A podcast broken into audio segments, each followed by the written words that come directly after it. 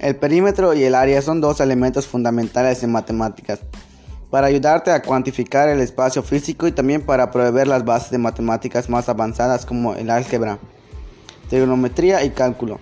El perímetro es una medida de distancia alrededor de una figura y el área nos da una idea de qué tanta superficie cubre dicha figura.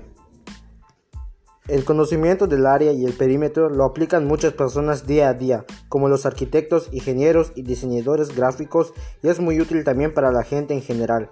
Entender cuánto espacio tienes y aprender cómo conjuntar figuras que te ayudarán cuando pintas tu casa, compras una casa, remodelas la cocina o construyes un escritorio.